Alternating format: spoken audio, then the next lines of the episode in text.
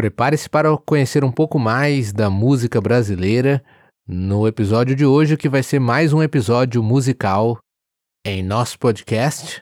Don't panic, keep speaking Portuguese. This podcast is especially designed to help you improve your Portuguese skills through natural conversations about music, culture, Brazilian expressions and habits, stories, travel, and much more.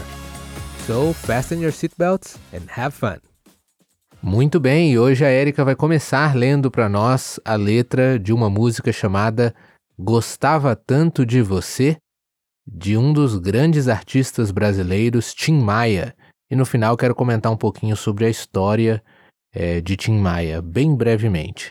Começa aí para nós, Érica. Nem sei por que você se foi, quantas saudades eu senti, e de tristeza vou viver, e aquele adeus não pude dar. Você marcou em minha vida, viveu, morreu na minha história. Chego a ter medo do futuro e da solidão que em minha porta bate. E eu gostava tanto de você, gostava tanto de você. Então, pela letra aqui, ele está lamentando ter sido largado por alguém que ele amava e agora ele não pôde nem se despedir da pessoa e está ali sozinho, sofrendo. Muito bem, continuando a letra então diz: Eu corro, fujo desta sombra. Em sonhos vejo este passado, e na parede do meu quarto ainda está o seu retrato. Não quero ver para não lembrar. Pensei até em me mudar. Lugar qualquer que não exista, o pensamento em você. E eu gostava tanto de você, gostava tanto de você. E aí a letra vai se repetir a, o refrão e a estrofe que a Érica leu.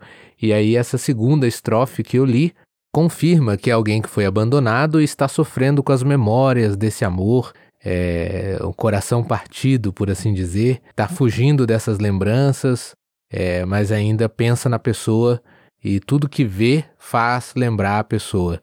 É basicamente isso que ele está dizendo aqui. Pensou até em mudar de apartamento para não lembrar, porque tudo lembrava a pessoa, mas eu coloquei apartamento aqui, mas não disse, né?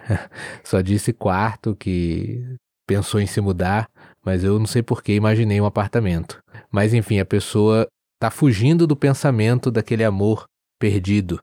E o que eu ia comentar, o detalhe adicional, é que se você conhece a música popular brasileira, você sabe que, felizmente para alguns, infelizmente para outros, o funk é uma música muito popular fora do Brasil.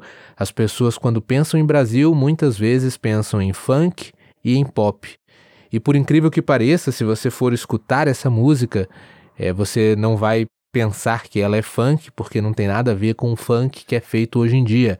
Mas Tim Maia, esse compositor e esse cantor, foi um dos primeiros a trazer o movimento da música funk para o Brasil esse estilo, esse tipo de batida grave é, na música começou com Tim Maia muitos e muitos anos atrás. E aí, a partir dele, vieram outros artistas, mas você pode ver que principalmente a letra era bem diferente nessa época. O que ele trouxe, inspirado no jazz e no funk, é, no soul americano, ele trouxe para o Brasil. É, foi um dos primeiros a trazer esse estilo de batida, esse tipo de melodia. E na época era com letras românticas ou animadas, mas falando de outras coisas. E depois é, isso veio a se tornar o funk mais do gueto, da favela e com letras comentando sobre outro tipo de realidade que a maioria das pessoas escuta hoje. Mas eu achei bem interessante e bem surpreendente quando eu descobri, através de um documentário, que Tim Maia havia sido o precursor ou o pioneiro do funk. Eu achei muito interessante isso, porque eu gosto de Tim Maia, apesar de não gostar muito do funk feito atualmente. É uma história bem interessante. É, realmente. Ainda mais essa música, nunca me vem um funk na cabeça. Eu imagino, vamos colocar aqui como sofrência, que é o que tá na moda hoje em dia, assim, né?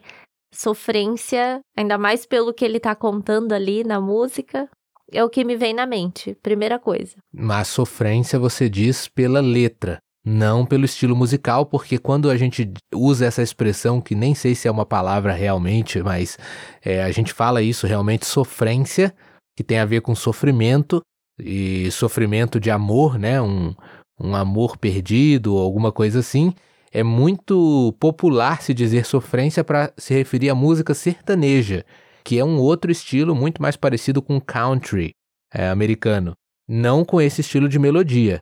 Sim, isso mesmo, pela letra. Isso, agora pela melodia, o que te vem à cabeça, Érica? O que você pensaria que é esse estilo de música que o Tim Maia faz? Não sei, mas realmente funk não é o que me viria à cabeça. Mas eu acho que me viria à mente MPB. Sim, faz sentido porque, se eu não me engano, na época que eu vi esse documentário, é, a época que Tim Maia começou a fazer sucesso realmente era a época da MPB. Ele concorria, entre aspas, com esse estilo de música, música popular brasileira, bossa nova, digamos assim. Mas por isso que foi é, algo diferente que ele trouxe. A, as músicas brasileiras, ou era rock, é, rock nacional no caso, o rock brasileiro, ou era bossa nova, que é Caetano Veloso e outros artistas assim com um ritmo mais calmo, mais voz e violão. Então, ou era o som muito da guitarra, de rock, bateria forte, ou era uh, algo mais voz e violão. E ele trouxe essa batida mais do baixo, é, esse som mais grave, que é, é mais o soul, uma mistura de soul e de jazz americano e que não existia nada assim brasileiro, nenhum artista brasileiro fazendo esse tipo de melodia. Ele trouxe isso para cá. Isso depois foi virando o funk brasileiro. Foi sendo modificado essa batida e foi virando o funk brasileiro. E aí, você sabia que foi assim que o funk começou aqui no Brasil? Gostou de saber um pouquinho dessa história? Espero que sim, espero que goste também de escutar um pouco mais de Tim Maia e outras músicas dele. E esse foi mais um episódio de Don't panic, keep speaking Portuguese.